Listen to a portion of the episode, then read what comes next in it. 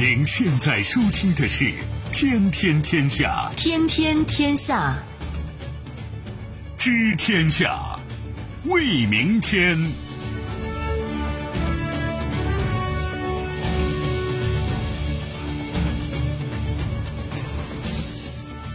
听众朋友们，大家好，欢迎您收听今天的《天天天下》，我是主持人梦露，有请本节目评论员重阳。你好，重阳。各位好。接下来我们还是要对刚刚过去二十四小时国内外发生的新闻事件做出关注和点评。所谓何故？美国暂停在 WTO 对中国知识产权政策的起诉，后果严重。阿曼湾游轮遇袭令商船面临数十年未有之威胁，保费船租恐将上涨。眼高手低，蓬佩奥访印前称，愿卖萨德爱国者渴望帮助印度建安全的 5G。史书考证，学者称吉尔吉斯人的文字记载可前推几百年，颇为尴尬。巴黎圣母院重建捐款到位资金仅占认捐额的百分之九。稍后的时间我们会为您进行逐一点评，也欢迎您持续关注河北广播电视台综合广播。除了传统的收听方式，您可以在手机上打开蜻蜓 FM 或者是极听客户端，找到“天天天下”，关注我们。据世界贸易组织六月十四号消息，美国与中国已经同意暂停 DS 五四二中国关于保护知识产权的若干措施争端解决小组的程序，但是没有说明终止诉讼的理由。暂停时间到二零一九年十二月三十一号。据报道，六月三号，专家组收到了美国的请求，要求将专家组在中国关于保护知识产权的若干措施中的工作暂停到二零一九年十二月三十一号。在六月四号的信中，中国同意美国提出的暂停诉讼的请求。在答复专家组的一项询问时，当事各方表示，专家组应该将这项请求视为根据《关于争端解决规则与程序的谅解》第十二条第十二款的含义，暂停专家。家组工作的请求，专家组在六月十一号批准美国的请求，并且暂停工作。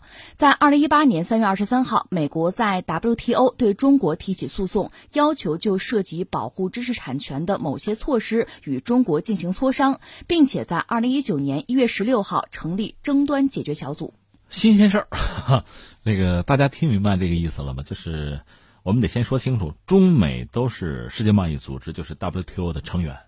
实际上，美国属于创始成员国，因为在二战末期的时候，当时就搞了一系列的全球的体系吧，美国领衔，包括这个 GATT，就是关贸总协定，另外还有像这个布雷顿森林体系等等等等，都是以美国为核心的，美国的一帮小伙伴，当然主要是欧洲国家啊，市场国家，等于说为战后就开始打造一个一个结构。一个系统，这里面在政治上就是联合国了，但是在经济上，在经贸上，就美国为核心，打造了这么一系列的东西。实际上，这个东西它自然而然的把苏联就排除在外了，因为苏联不是市场国家，它搞的是纯粹的计划经济那套东西，而美国包括他的一帮小伙伴，就西方呢，就资本主义国家那阵他们就是市场国家，是这样的。所以，美国就为自己的战后打造了，就是设计和塑造了一系列的这个经贸的结构，是这么搞的。当然，后来呢，中国在改革开放这个过程之中呢，那就也包括对西方发达国家开放吧，甚至这是很重要的一个方向。那我们也需要呃调整自己的状态，因为以前我们也是计划经济，我们也调整到社会主义市场经济这个状态。这个实际上是一种制度创新，因为全球我们说大概就是我们这么做了，就加入到全球的经贸体系里边。而这个经贸体系本身也在发展和进化，原来叫 GATT，就是关贸总协定，后来呢逐步进化成为是一个全球性的更大的就升级版的一个，呃，就是世贸。而中国在 GATT 那个时代就曾经想加入，但是美国为首就阻挠，就要价很高。那到了 WTO 这个时代呢，我们算是进去了，而且我们进去等于说是付出代价，等于说是买了门票的，门槛比较高。但是现在呢，比如美国国内有些人，他们就又后悔，说不该让中国进去，因为中国进去呢发展太快。当然，从我们这个角度来讲呢，付出一定的代价进入 WTO，现在看来这个决策也是正确的。我们现在是全球第二大经济体，这个世贸就是 WTO 啊，它有非常多的成员国。既然你答应了，你进去了，里边是有一些规则的，包括你说作为成员国内部。彼此之间在经贸上会不会有纠纷呢？当然会有，有的话怎么办？有一个争端解决机制，就是我们可以在 WTO 这个架构里边，按照 WTO 的原则呀、规则呀，我们协商。那协商不行的话，那就打官司呗。他有一个争端解决机制，让他来裁决就好了。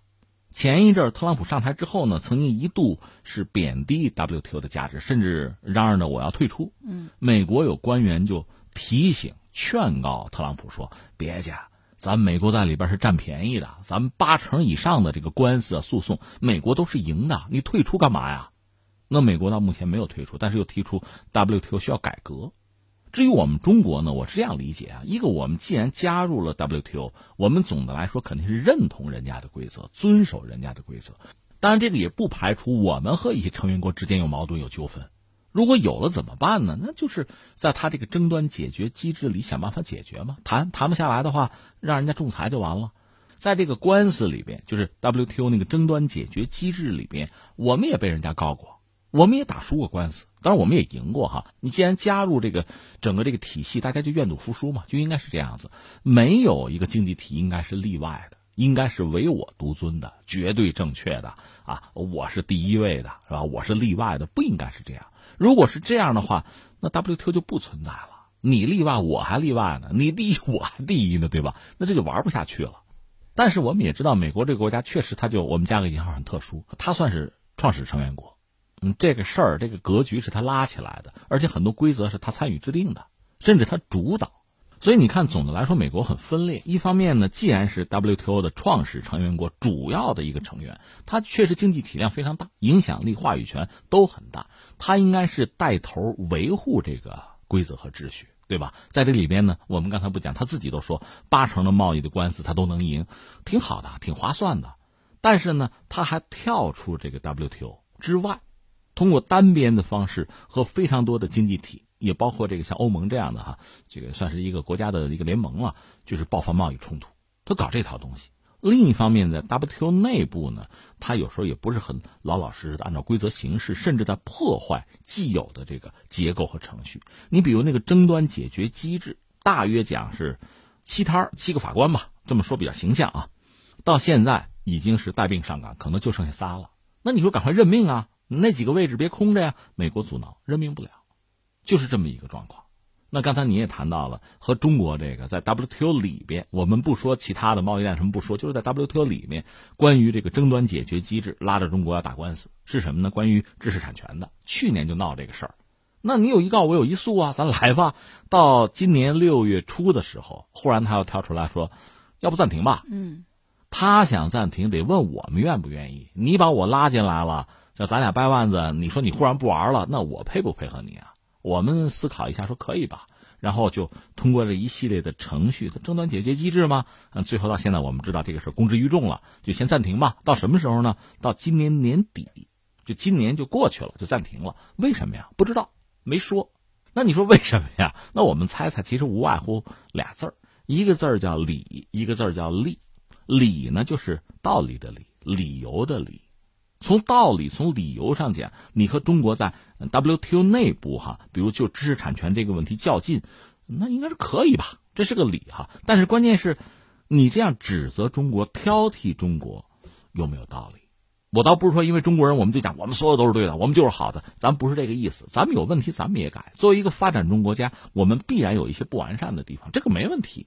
关键是，咱们既然是 WTO 的成员国，咱们既然是在这个架构底下。咱们掰腕子打官司，总得按照规矩来，按照标准来。你不能说你是特殊的，或者把中国单拎出来，不按规矩办事儿，你绕不过这个理去。我觉得这是一个理的问题，在这儿你要是有欠缺或者有问题了，这个事推不下去了，就很尴尬。更况且刚才我们讲，他这个争端解决机制现在就是带病运行，那就这么一个状况。所以理这东西可能你推不下去了。另外还有一个利，利是哪个利呢？利益的利嘛。一个是我们看到目前，就因为美国确实四面开花嘛，四处出击，爆发了就是各式各样的贸易上的冲突或者纠纷吧，甚至贸易战吧。嗯，这对他自己其实未必是有利的。那要不就停下来喘口气，缓一缓。这里面包括和中国在内，你看欧盟、日本、印度，你算吧。墨西哥、加拿大，这各种各样的角色都在和他发生着这样那样的贸易的摩擦和纠纷。那你也可以觉得他聪明，这是他的一个什么策略？但是现在看来，这个策略是不是能够贯彻得下去？另外就是自己承担得了，承担不了。我们发现了一些问题，他目前经济上的一些数据、一些指标不是那么理想，而且因为长期的这种贸易纠纷和各方进行贸易上的搏杀，他自己的好多就是所谓经济体内部的细胞，就是企业，呃，包括一些行业吃不消了，有这个问题。另外呢，我们就说像五 G，像华为，这不是一直在闹吗？闹到最后，大家忽然发现，华为也好，包括中国其他企业也好，掌握的五 G 的专利是非常多的。就在这个领域，华为前一阵不是跟美国的企业打招呼吗？哎，这个专利用了交钱啊，算了算十个亿美元，是吧？这咱尊重知识产权啊，对吧？来吧，咱算呐，就到这样一个地步。所以在利上是不是出了问题，卡住了？那美国需要缓一缓。一个理字，一个利字，大约是这么一个状况。但这个有时候可能确实不太好说出口。但是在技术上，我可以暂缓，我推一推，停一停，这是有可能的。我们现在看到的大概就是这么个局面。但是我们注意到，美国不是真的不玩了，他说是先不玩了，暂时不玩了。那么这个暂停过后会如何发展呢？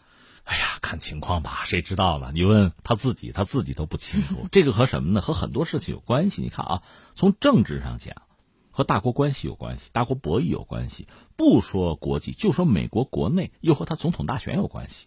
从经济上呢，我们也讲，他和美国就是具体的利益上的得失是有关系的。其实按照特朗普的算计，他肯定是想给美国多争利益。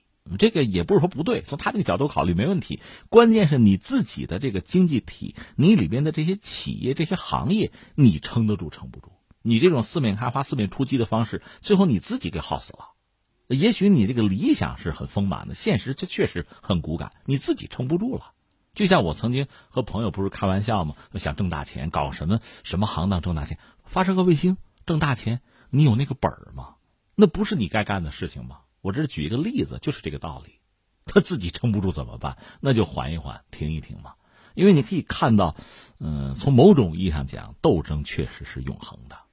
你就说特朗普上台这几年，他不断的对不同的经济体，那你会觉得是无中就生了有，就发动这样的那或者那样的这个贸易上的。我们主要就是贸易上的这个纠纷啊，这争端啊。你比如，咱不说别的，美加墨自贸区原来谈成了，在全世界是个样板儿。规模也很大，效益也很好。忽然他上来撕毁了，不干了。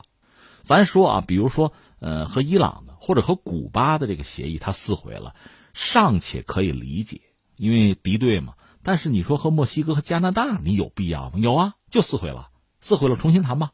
我们就说和墨西哥吧，本来谈下来吧，忽然节外生枝，哎，那难民的事儿咱说到说到吧，嗯，然后要不不是加关税吧，制裁吧，又来一道。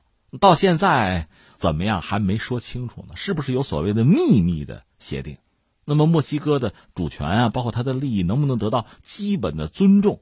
这个我们等等看。现在说可能为时尚早。他来这么一套，就说他始终在不断的通过不停的发动这样那样的贸易上的摩擦或者纠纷吧，让整个世界也好，就是这个经济贸易的秩序啊，包括他的这个对象国也好，始终处于一种就这个弦儿是绷紧的这么一个状态。他可能以为通过这个方式能够获得最大化的利益，就把水搅浑，不断的搅浑，浑水摸鱼。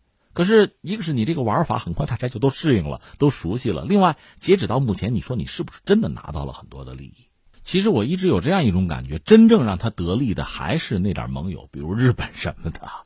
有什么事情跟人家吹胡子瞪眼，可能能拿点利益过来。别的一些经济体你搞来搞去，包括跟欧盟什么的，不大能拿到什么像样的利益。因为这种，就算你占便宜，它没法持久，更何况你同时和很多经济体等于说在开战，最后可能自己就透支，自己撑不住了。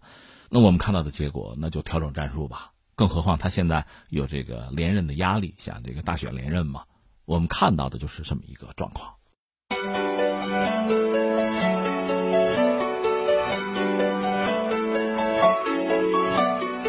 刮痧现在被广泛应用于内科、外科、妇科、儿科的多种疾病以及美容保健领域。传统的刮痧方法出痧慢，刮得疼，太麻烦。今天我们推荐的这款电动刮痧仪可以帮您解决这些问题。纳百川三 C 认证的这款刮痧仪身材较小，吸力大，出痧快，而且有六档力度和温控，可以随心调节。二十八个大小高低按摩凸点更细腻。面板是智能操控的，一键启动，操作便捷，上手非常容易。新增的过滤防堵设计能够有效的避免污渍进入到机内。圆滑的机身让我们更有舒适的握感，让我们使用的时候更加舒适。领一张四十块钱的优惠券，九十九元常规款，具有刮痧、吸痧、拔罐、按摩、美容养生五种功能的神器，拿回家。拿出手机，搜索微信公众号“河北综合广播”。关注之后，点击菜单左下角“如意购商城”进行购买，或者您可以进入到河北综合广播的公众号，发送“优惠”两个字，就会弹出“今日主播推荐”即可购买。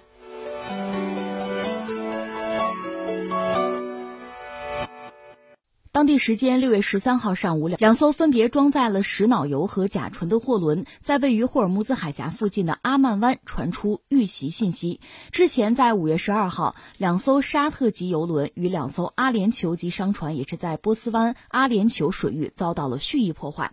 一个月内两次袭击事件动摇了航运业的信心，船只的保险费也随之上涨。据报道，在十三号的阿曼湾轮船袭击之后，各大油轮船主越发担心。在世界上最大的原油出口地区装载货物的安全问题，商船在这个地区面临着数十年以来所未见的威胁。而这两次事件，美国都将矛头指向伊朗，伊朗则均予以否认。据报道，虽然很少有人认为霍尔木兹海峡的航运将会陷入停滞，但是至少托运人可能会面临更高的保险费用，这将会导致原油价格大幅上涨，对已经遭遇挫折的全球经济几乎没有任何帮助。有政治分析人士表示，沙特阿拉伯和阿联酋不想被拖入美国对抗伊朗的战争当中，相反，针对因为美国制裁伊朗而造成的地区不稳定的问题，还。海湾国家正在寻求共识，认为国际社会应该共同来回应问题。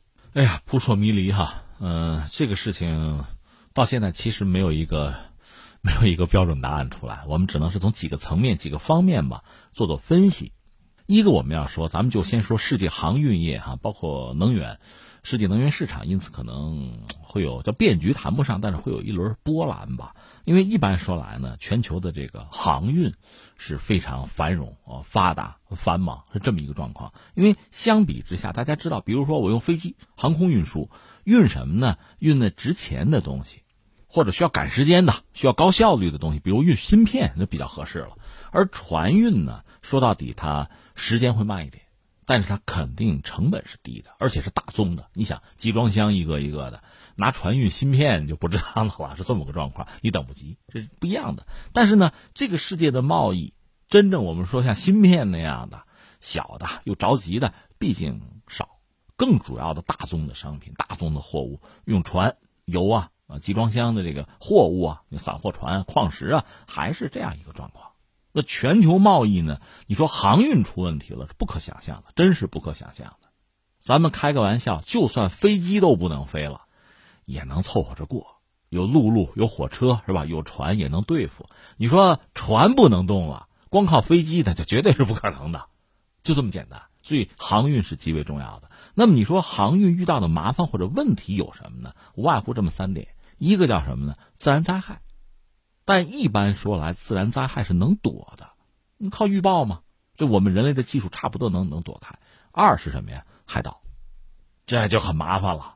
你比如东南亚的海盗，包括这个亚丁湾什么的，这个我们都知道。印度洋的海盗，还现在这个非洲一些沿岸的海盗，它有的是此起彼伏，消停一阵儿之后又闹起来了，经常出现这样一个局面。嗯，当然海盗是这样，他往往是并不对你这船上的货感兴趣，你给他一船。大几把集装箱，他也没法说运到路上去卖，他主要是抓人，扣这个船员要赎金，这是海盗的玩法。那你说有一些政治势力在背后有推手，那个不论啊，这是海盗。再就是什么呢？就是战争了。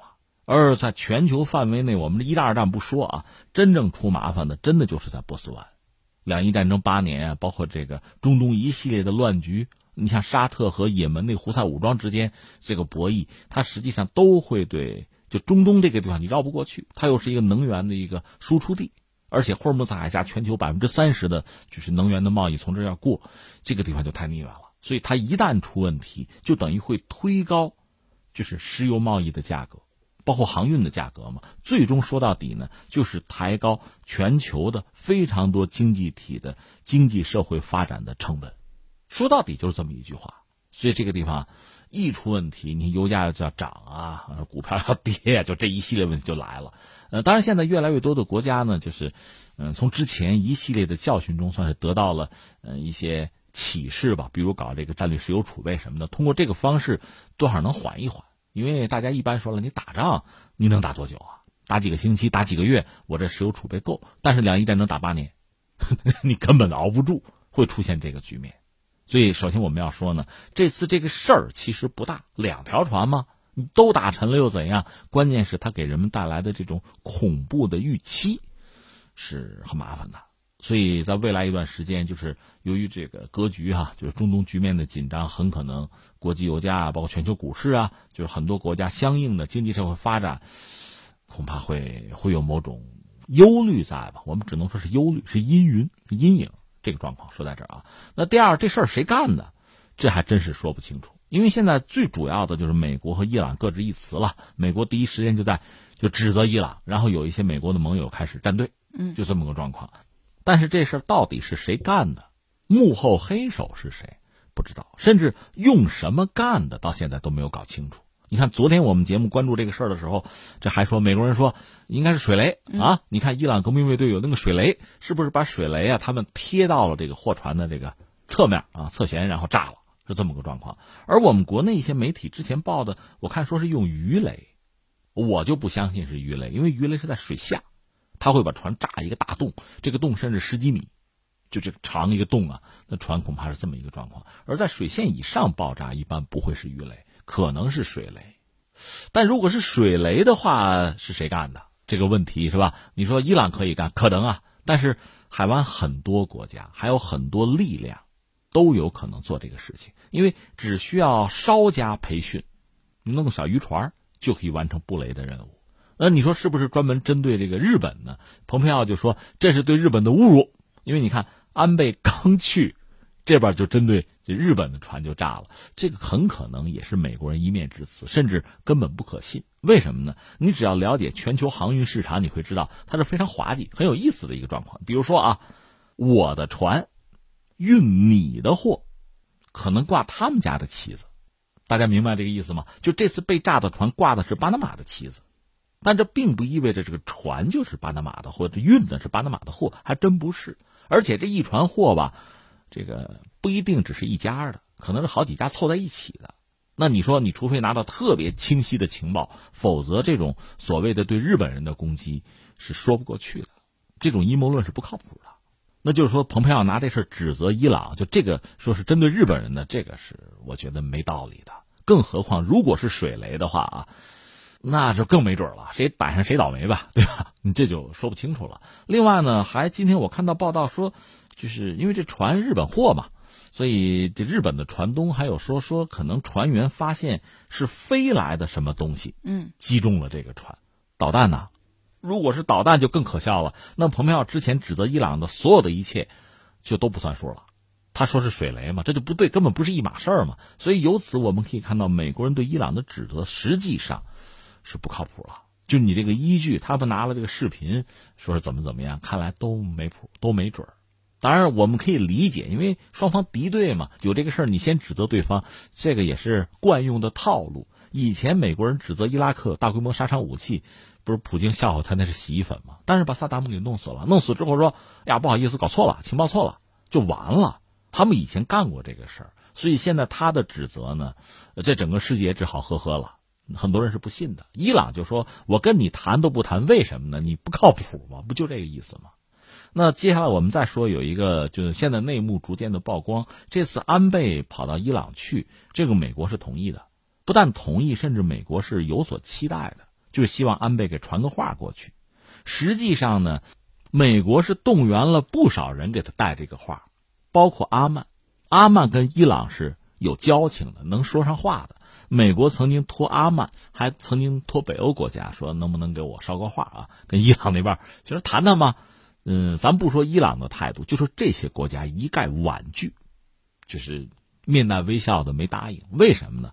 白折腾，白折腾。一个是美国的要价可能很高，再就是没谱，说话不算数，那就很可能是徒劳无功。更何况让我牵线搭桥，我替美国人来传这个话，最后事儿没做成的话，伊朗还恨我，那我招谁惹谁了？所以很多国家不接这个活倒还真是人家日本站出来了。昨天我们就讲嘛，有几个理由。另外，他恰恰跟伊朗建交九十年嘛，呃，也确实也需要伊朗的油。这个时候站出来，至少对对安倍、对日本来讲不是坏事所以就接了。接了之后，这个结果恐怕也是意料之中。呃，已经通了电话，安倍反正说。别管谁干的，我们要谴责啊！谁干的，我们都谴责。那到底谁干的？当然，我们看到就是只能说猜测了。全球范围内各色媒体就开始猜了，无外乎是这么几种可能：一个呢，如美国所说是伊朗干的，但是从逻辑上不太好讲得通，因为伊朗现在需要的是什么呢？最好息事宁人，然后呢，解除制裁是最关键的，因为现在日子肯定不是很好过。问题在于想和美国对话，美国他真的是不靠谱，伊朗又不相信。如果能谈是最好，但是最好是有一个前提：你把制裁解除了，咱俩认真谈。你解除了制裁，表明你的诚意，咱们好好谈一谈。这应该是伊朗的态度。其他的事情显然是节外生枝的。当然，现在美国是肯定一门心思的把这个锅就拍到伊朗身上来，这是伊朗。然后我们再看美国，也有些国际舆论认为，美国这就是监守自盗嘛。这事儿就是美国干的，然后嫁祸于伊朗，那这种可能性我们当然不能排除。但是有这么一点啊，美国如果真要对伊朗动武的话呢，显然现在他兵力是不够的，他在中东没有集结足够的兵力。如果他已经万事俱备了，兵力集结完毕了，最后就差个导火索了，这个就容易理解。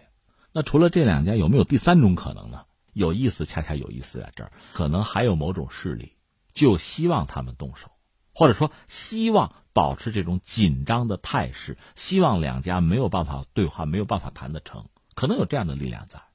那么，这个力量既可能是比如美国或者说伊朗内部的某个政治派别、某种政治力量，常说的所谓鹰派吧，也可能是中东的其他某些国家、某些政权，或者说不是政权，是某一个什么组织，甚至极端组织，做这个事情都是可以做的，在技术上难度不是很大。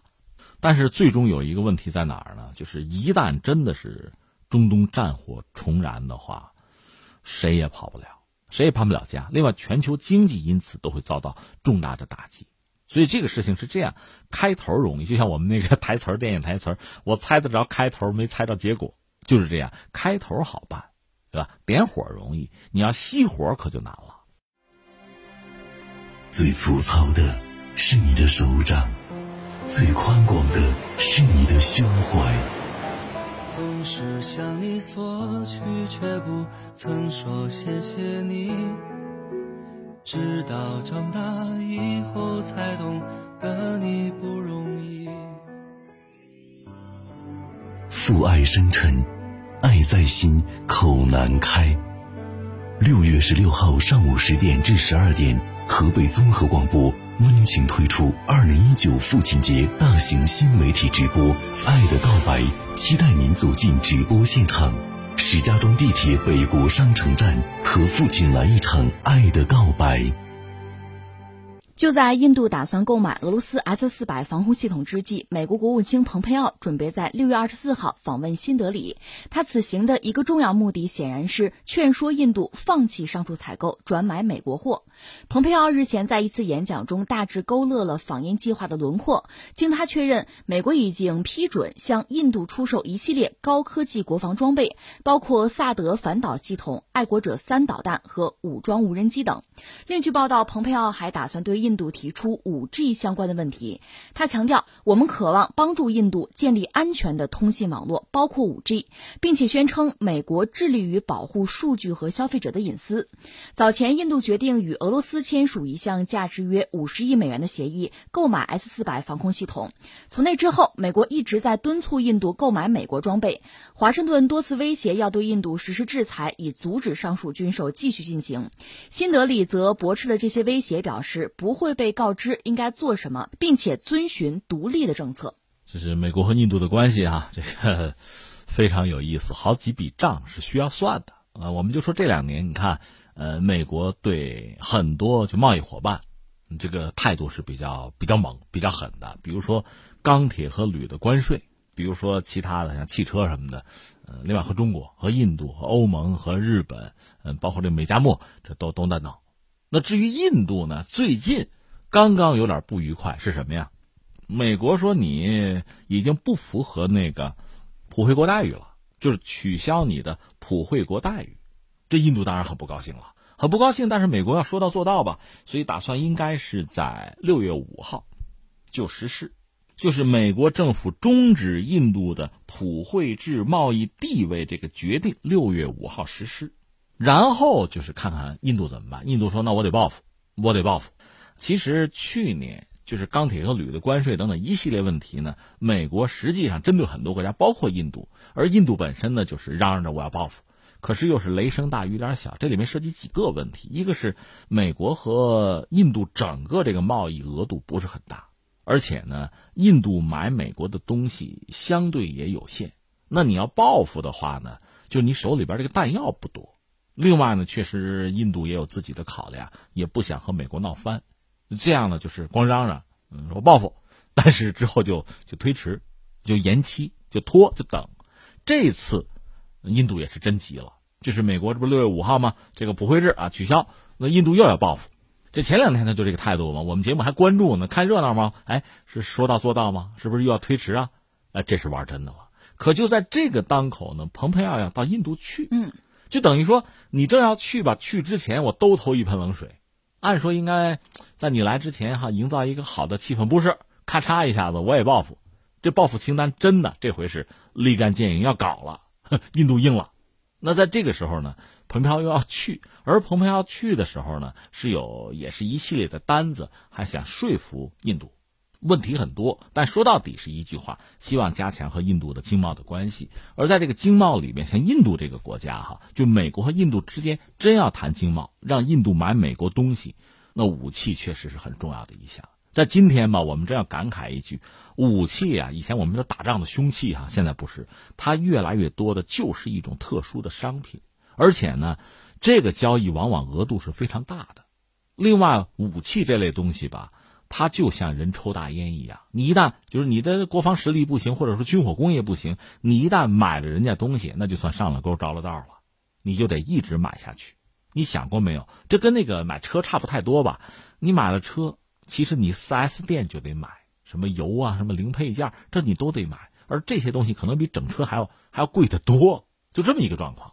印度呢，之前就是刚刚独立的时候，它是从英国人手里独立的，在国防上还是英国那套东西。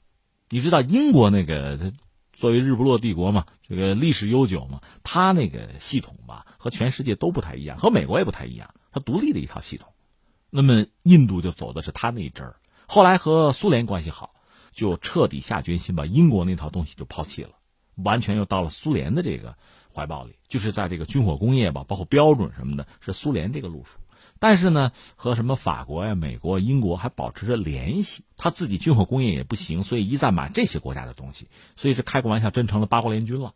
各国装备都有，这意味着什么呢？后勤压力会非常大。而同时，印度本身呢，在这方面又花钱舍得花，所以它成为大国就是竞逐的一个大市场。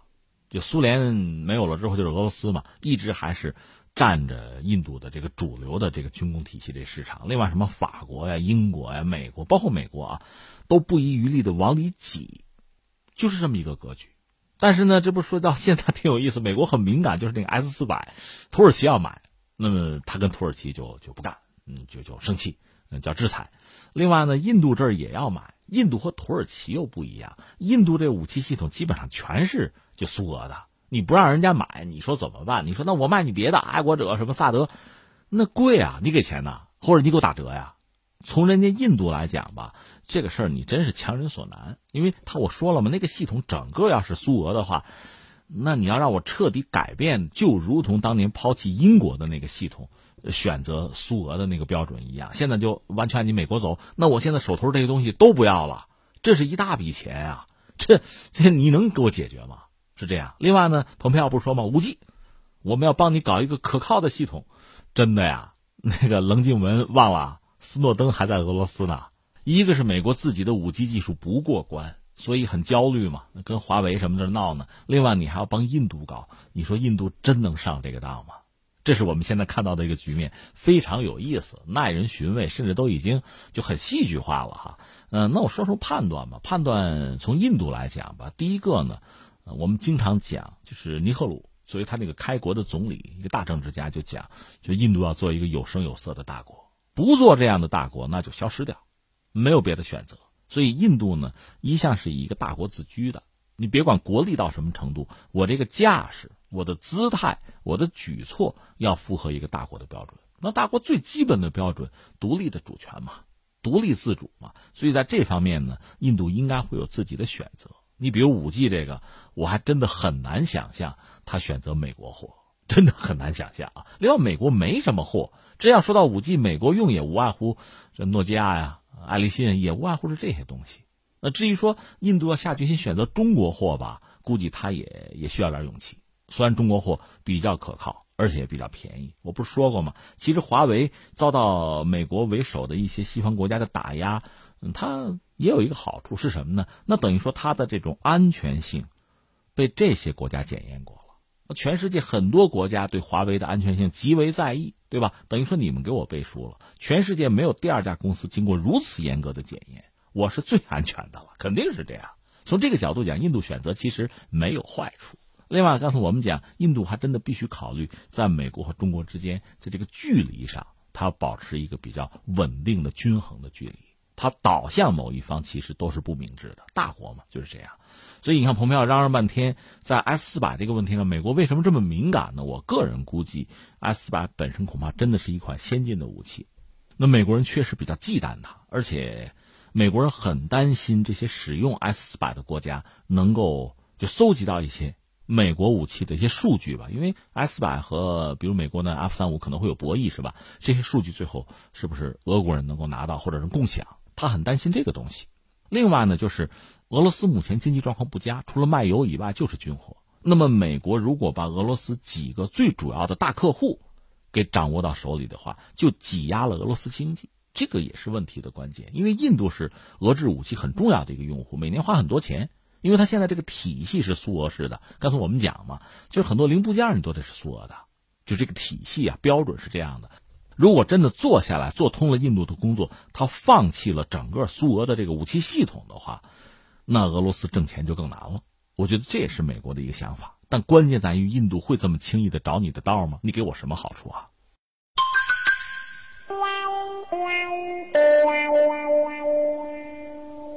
六月十号，中国与吉尔吉斯斯坦古丝绸之路开启的友好关系研讨会在比什凯克市吉尔吉斯斯坦国家图书馆召开。两国历史学家首次向外界公布了中国史籍中关于吉尔吉斯人历史记录研究成果。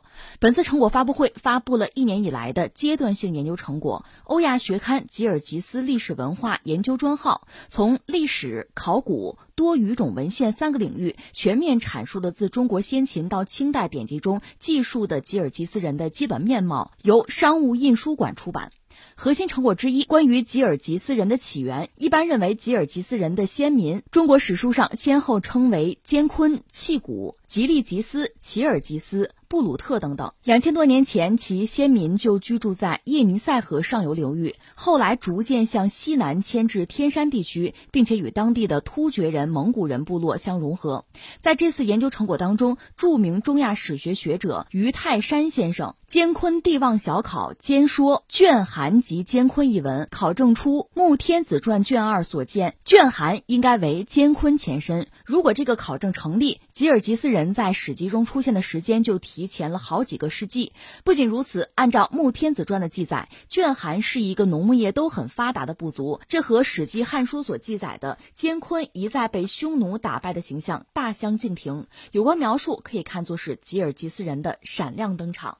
这是一段历史啊！现在很多学者在考证啊，这是一个很艰苦，甚至非常困难的工作。但是，一旦如果成功的话，如你所说，在中国的历史上。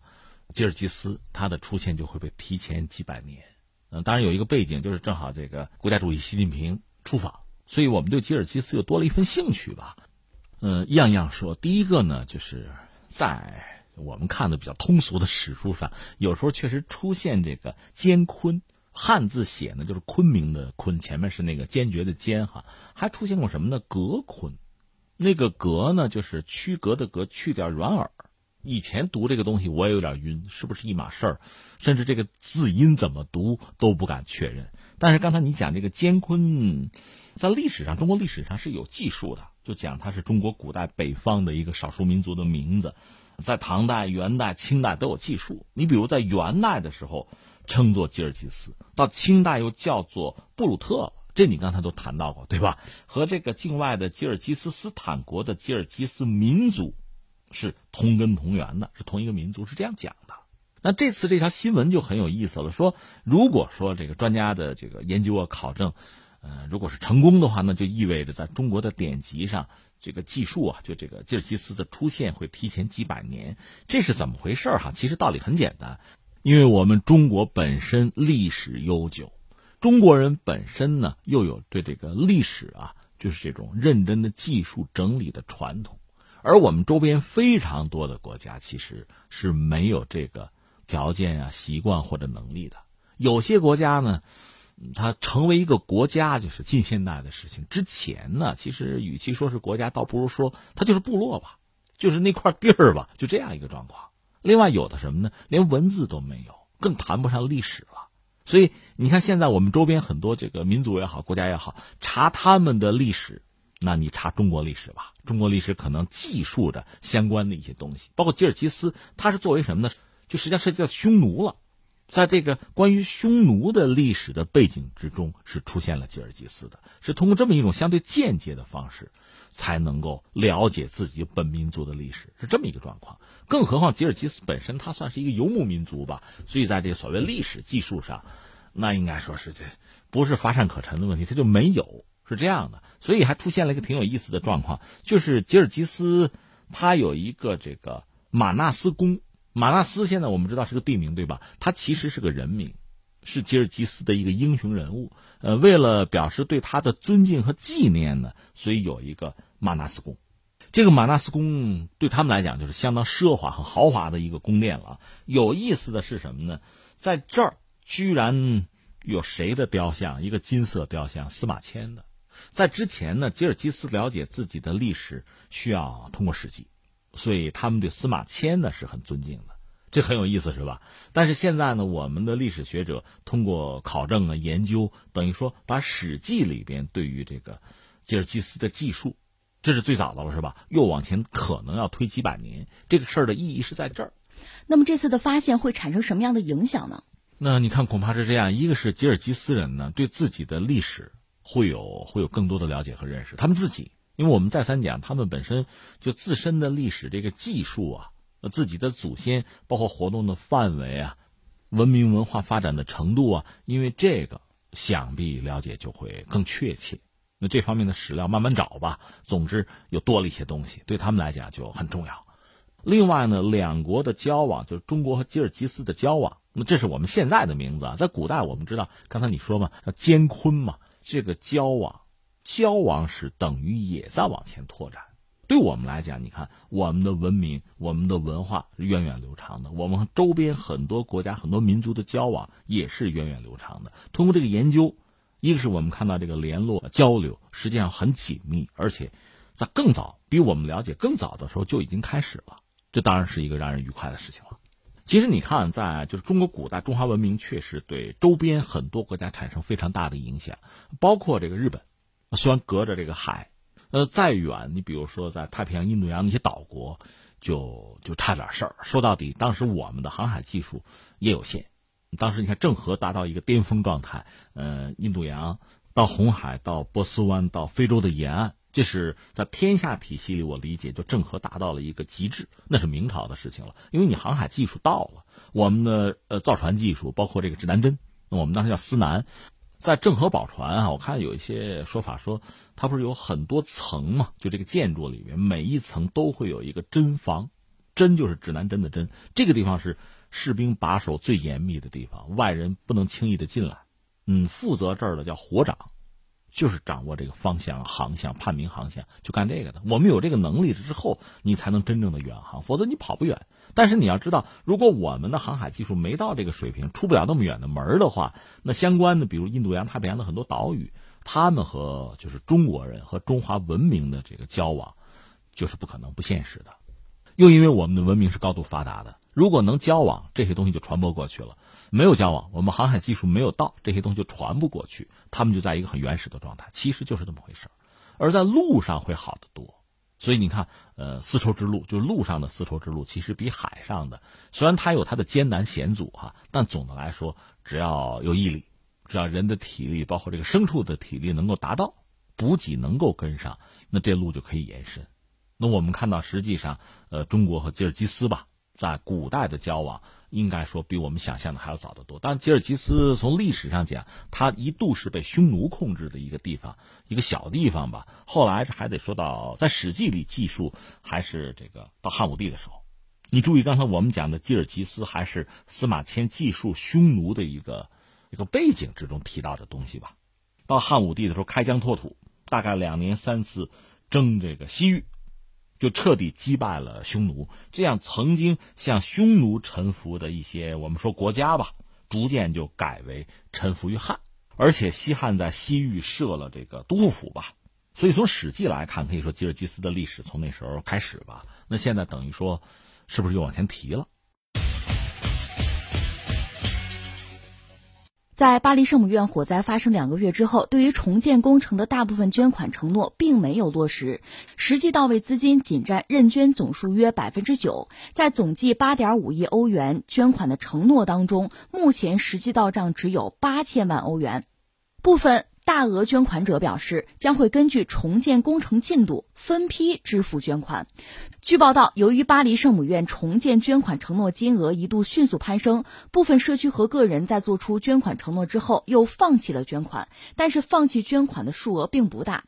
法国文化部长弗兰克里斯特十四号表示，巴黎圣母院依然是处于脆弱的状态，其穹顶仍有坍塌的风险。巴黎圣母院四月十五号发生大火，并且严重损毁。火灾之后，各界承诺为重建巴黎圣母院进行捐款。那这个事情让人听了之后，就就心里边不是滋味儿，有点可笑了。我们作为旁观者，觉得都替他们着急，因为当时发生火灾之后，我们节目也关注了。我们把它定位，把它看作确实是就人类文明进程之中确实很重要的一个东西。它呃，所以巴黎圣母院呢，可能是和这个信仰和宗教有关系，但是作为我们来讲，你把它看作是确实是法国文化的很重要的一个象征性的标志性的东西，一个建筑。所以它确实牵动很多人的心，嗯，这样呢，在它着火就当天，你看很多巴黎人就痛哭流涕啊，就感慨万分啊，就在考虑怎么修复。马克龙什么的不都跑到现场去了吗？这样很快就有一个就大家捐款的一个一个冲动或者一个运动，很多人至少做出了慷慨解囊的姿态。不过遗憾的是，到现在你告诉我们说没多少啊，因为按说这个数可不小。因为之前我们聊巴西国家博物馆也着了场大火，人家那个馆长就很痛苦啊，同时也很羡慕，就说：“你看你们巴黎这个大火捐了这么多钱，说有个百分之一，我们这事儿就解决了，就没解决。实际上，巴西那个国家博物馆火灾之后，据说就是那个中央空调老旧，寿命到了，短路就着场火，损失就不说，现在能不能维护、重新修，依然修不了，没钱。”到现在还那撂着呢，是这么个状况。而翻回来呢，我们一直以为巴黎圣母院会好一些吧，境遇好一些吧。但你现在告诉我们说，也没说什么钱了，这真是让人大跌眼镜了。刚才我们也说到了一些打算捐款的人要分批支付捐款，可是呢，现在没有一个机构站出来说能够承担这项工作。比如说，呃，我这个巴黎圣母院复原要需要多长时间？你分批捐款是怎么来分批进行？然后每次要多少钱都没有一个明确的计划，所以说下一步推进还是比较难的。怎么说呢？我们这属于这个站着说话 不腰疼的，在这指指点点围观群众嘛。但是你要问我，我有我的看法。呃，一个是古今中外，就全球范围内类似这样的麻烦，就是巴黎圣母院火灾烧了一部分，你看它那个尖顶烧掉了，等于说那个天花板、顶棚那部分毁掉了，其他地方还好，但因为它大量的木质结构，到底受到什么样的伤害，刚才你不是新闻里有个词儿脆弱吗？嗯我估计也很脆弱。嗯，而且下个雨怎么办，对吧？当时那两天不就下雨吗？就这些事情，最后要折合成什么呢？就是你要对这次火灾造成的后果有一个整体的评估。这个评估是很细的，不是简单的说哪烧了，而是整个这个巴黎圣母院这个建筑受到什么样的伤害，这个伤害会带来什么样的后果。如果我们说这个维修啊、维护啊、复原啊，这个都是要计算在内的。我觉得这是一个很需要下功夫、认真拿出来的一个方案、一个报告。另外，你看前一段时间，这个法国人也好，或者我看很多参与者也好，心是真大哈，甚至有什么修复方案说搞个游泳池，顶上弄个游泳池，这就有点扯了。我理解，而且我想，巴黎市政厅也好，教会也好，包括法国政府也好，说到底，最终肯定还是要按原样恢复，就是复原，是这么一个状况。而且最好是原汁原味原汤原水就是连材料啊、连工艺啊都应该是原样恢复。对，但是说到这个材料，法国一个保护遗产基金会的副主席他就说了，巴黎圣母院的屋顶其实没有办法恢复到火灾前的样子，因为目前法国没有像十二世纪和十三世纪时那样大小的树木，而巴黎圣母院着火的木质屋顶是由八百五十多年前的原始森林的树木搭建而成的，而现在呢，因为大规模的森林砍伐，找不到这样的树木了。那我们只能问：北欧有吗？东南亚有吗？亚马逊雨林有吗？说到这儿呢，就是想起我们中国一段旧事啊，就是复原郑和宝船，南京这现在成了一个烂尾工程了啊，嗯，到现在多年过去就扔在那儿，一条船，木船造了一半就造不下去了，说是资金链断裂吧，我们不论啊，我们就说当时造这个船的时候也花了不少钱，就从国外买木头，因为国内找不到合适的木头，就是你说的这个原始森林什么的，这个大的。可能还有某种弯曲的这个弧度的等等，就是在国外买的。那同样道理，你巴黎人也不会那么死心眼儿，我们法国没有在全球找啊。巴黎圣母院，既然我们作为一个全球的人类文明的一个呃重点的一个标志性的东西，那就是大家集思广益想办法吧，大家都出力嘛，应该是这样搞。那总而言之，除了你说这个材质以外，我觉得还有一个工艺的问题呢。你比如现在我们三 D 打印好不好啊？对吧？打喷出来。我觉得这未必做不到，问题在于这行吗？如果我们真要讲原汁原味的话，你还得用当年就是十二十三世纪用那个时候的工艺，木匠传统的方式把它做出来。你比如我们说故宫太和殿，这个是目前人类现存的最大尺度的一个就木质结构的建筑，它是榫卯结构的。那你说我现在复制个太和殿？我用别的方式行不行？用电钻啊，用那个整个大的螺丝螺栓行不行？也不是不行，外观看起来差不多就可以，对吧？但是肯定的不叫原汁原味了。而我认为巴黎圣母院你要搞得那个样子，所以说到底呢，你要先算账，拿出一个报告来，就是我要用什么样的方式、什么样的材质、怎么样能搞到啊？老师傅这个技艺你怎么搞？这都是没有办法的事情。如果都没有了，那你只能通过对现有的这个。成品就巴黎圣母院做这个技术上的分析，来寻找到来复原当年的这个技术。总之，你要用什么样的方式来恢复，用什么样的材质，用多少时间，最终落实到要花多少钱。我觉得这是前提。有了这个东西，比如现在我们要十亿欧元，你有个数啊？为什么十亿欧元呢？这个需要多少钱？那个需要多少钱啊？买材质需要多少钱？恢复这个工艺需要多少钱？等等等等，算清楚之后，那我们。就该募捐了，大家想办法来吧，是吧？那这个时候有理有据，而且呢有节奏、有规划，我们也知道成品是什么样子，我们也知道需要等待多久，这是不是就好一点？我们现在看到他们搞反了，这个搞反了，我们说我们是马后炮啊也没办法。当时那边着了，这边就很焦虑，就很痛苦。很多人说，那我得捐钱，就出于这种有的可能真的是出于对文化的爱。有的可能是对于宗教的虔诚，也有的备不住，有的就是对于商业利益的追求，对做网红的期待，也不排除有这个，就是想达到某种商业效果、轰动效应。也许只是由于个人的某种虚荣心，所以你看有些企业，嗯，欧洲的、法国的一些名牌的企业站出来，还有一些个人站出来就捐，有这个问题。另外，我觉得还有个问题是什么呢？因为巴黎圣母院本身呢，它一度是教会的资产。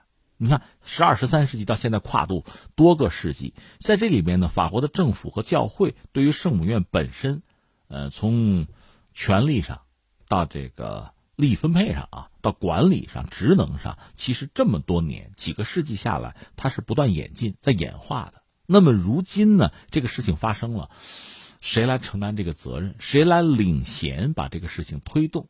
其实我觉得可能也是一个比较复杂的问题。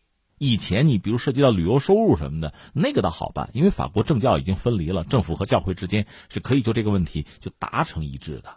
那你比如使用权，教会肯定是有的，它毕竟是一个宗教建筑嘛。但是呃，其他很多东西，你法国政府肯定也有很多责任，有很多利益在里面，这也很正常。那现在到了这个时候，恐怕还是要有一个小组干出来，第一时间就是一个管理机构，全权的负责任，推动这个事情往下走，而不是靠民间的这种自发的、不可控的、这个节奏混乱的热情。呃，不过巴黎健康部门有一件事儿，我觉得做的很有必要，就是敦促巴黎圣母院附近的儿童和孕妇进行血液铅含量测试。因为巴黎圣母院那场大火呢，造成了屋顶和塔楼几百吨铅的融化，而且呢，附近一名儿童被查出了血液铅含量超标。那现在他们也正在研究说，到底这个孩子是因为本身的原因接触了什么东西，还是因为这场大火直接导致的他铅中毒？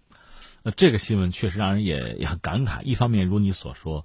这工作做的很细啊，嗯，但另一方面发生这样的事故，我其实我就想到美国那个九幺幺，九幺幺之后不是它整个那个双子塔，它是那个金属结构的，整个就垮塌掉了，它那个就带来其他的一个一些后果，很多这个建筑商就要考虑自己的这种就是纯金属结构的建筑的安全性和寿命问题，就自查自纠吧，就这轮的东西。另外，你比如说福岛核事故之后，全球的核电站。在建的也好，运营的也好，包括规划也好，马上暂停，咱们重新来过，其实就是这样一个波及的效应。